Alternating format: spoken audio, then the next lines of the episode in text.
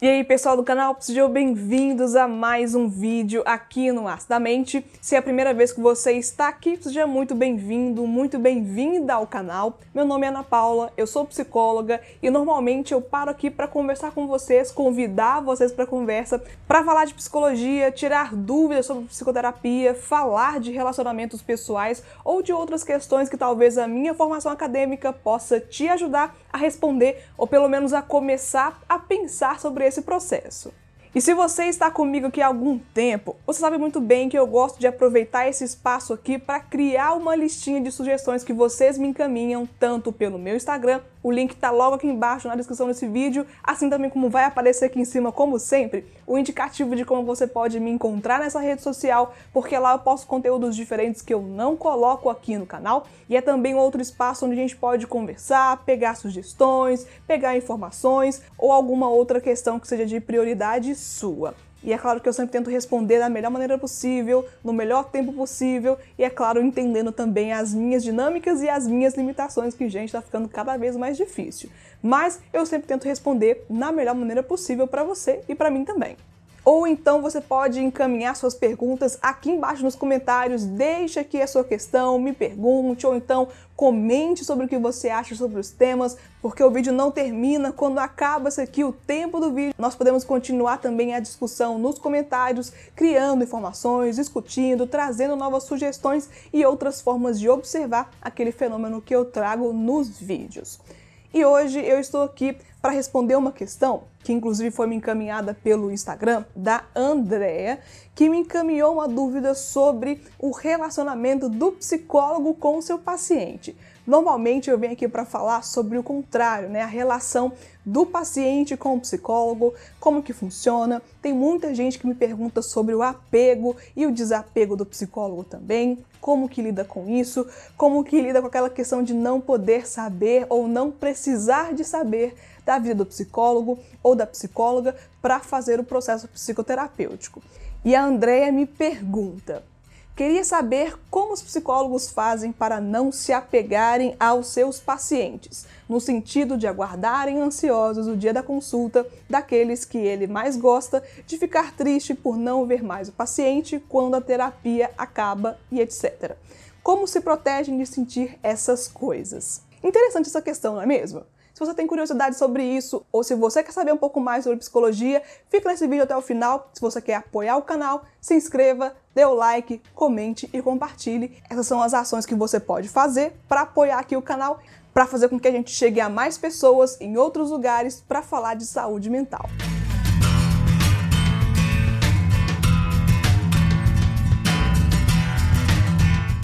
Então, Andréia, muito boa essa pergunta.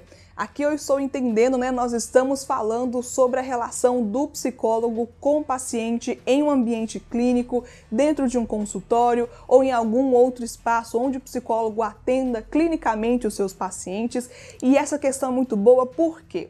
Porque todo mundo fala sobre a frieza do psicólogo, todo mundo fala sobre essa separação que acontece, que muitas vezes parece ser frio, muitas vezes parece ser ausente, despreocupado, descompromissado, justamente por não ter essa aproximação emocional com o seu paciente. Mas novamente, vou reiterar, já falei isso aqui no canal muitas vezes, mas é importante falar sobre isso mais vezes ainda, que não é esse afastamento que vai prejudicar a sua relação com o seu psicólogo. Na verdade, esse afastamento, ele faz mais bem para o paciente, para o processo do paciente do que para o psicólogo em si.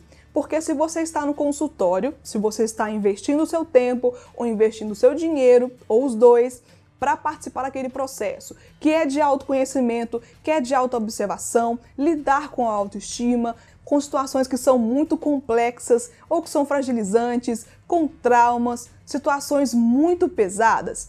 Não é o espaço adequado para o psicólogo se envolver emocionalmente, não é o espaço adequado para o psicólogo falar das suas questões pessoais, não é o espaço necessário para que vocês tenham esse envolvimento como se fossem amigos, como se fossem colegas, familiares ou alguma outra questão.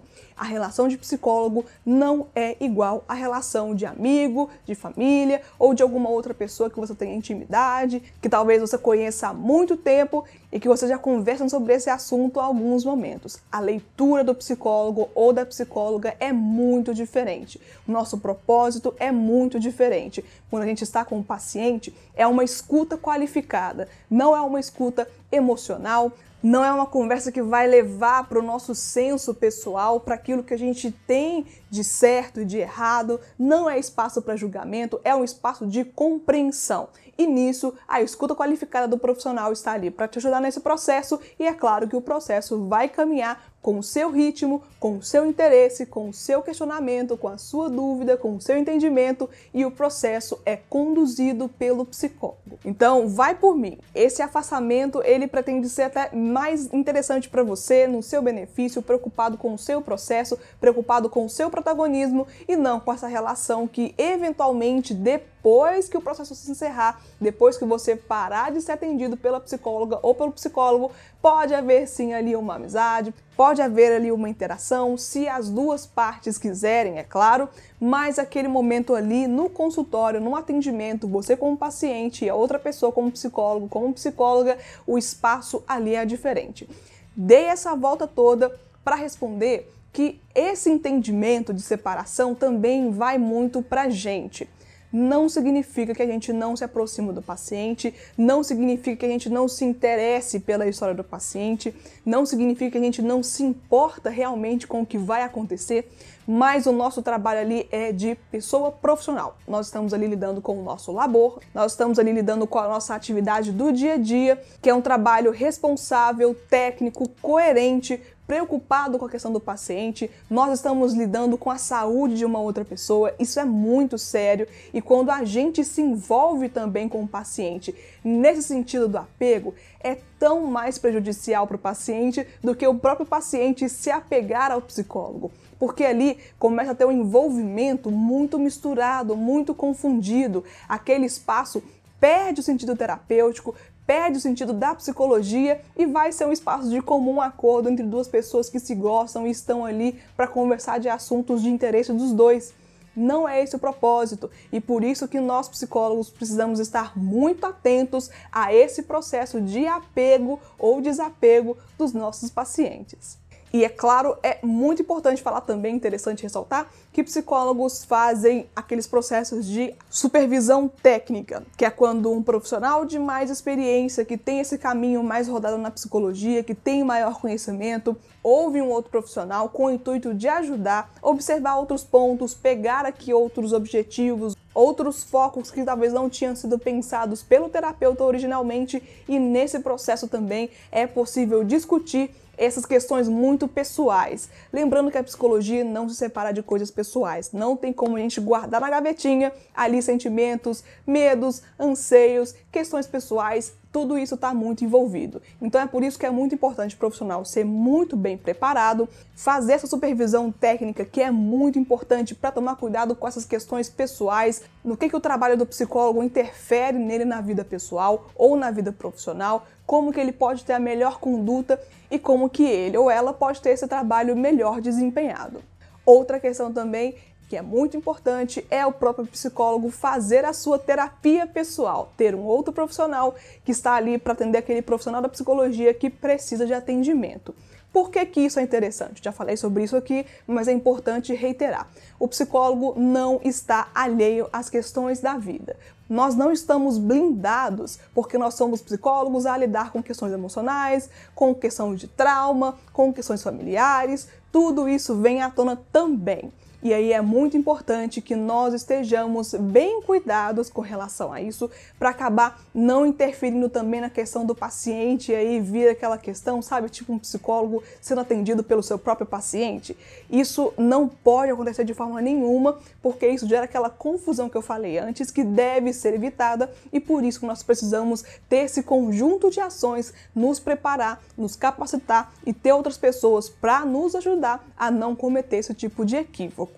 Tanto é que quando ocorre esse movimento de apego do psicólogo para o paciente, para a paciente ou cliente, seja lá como ele gostar de chamar, quando há esse apego, o mais indicado nesse sentido, nesse cenário, é que o psicólogo faça o encaminhamento desse paciente para uma outra pessoa tão capacitada quanto ele para lidar com as suas questões. Isso porque questões individuais, questões nossas, subjetivas da gente, quando se apega a uma outra pessoa, a uma outra história de vida que interfere na nossa forma de trabalhar e de ajudar aquela outra pessoa, o mais ético é encaminhar esse paciente para uma outra pessoa no sentido do cuidado, no sentido da atenção e de prestigiar o interesse e o investimento do nosso próprio paciente.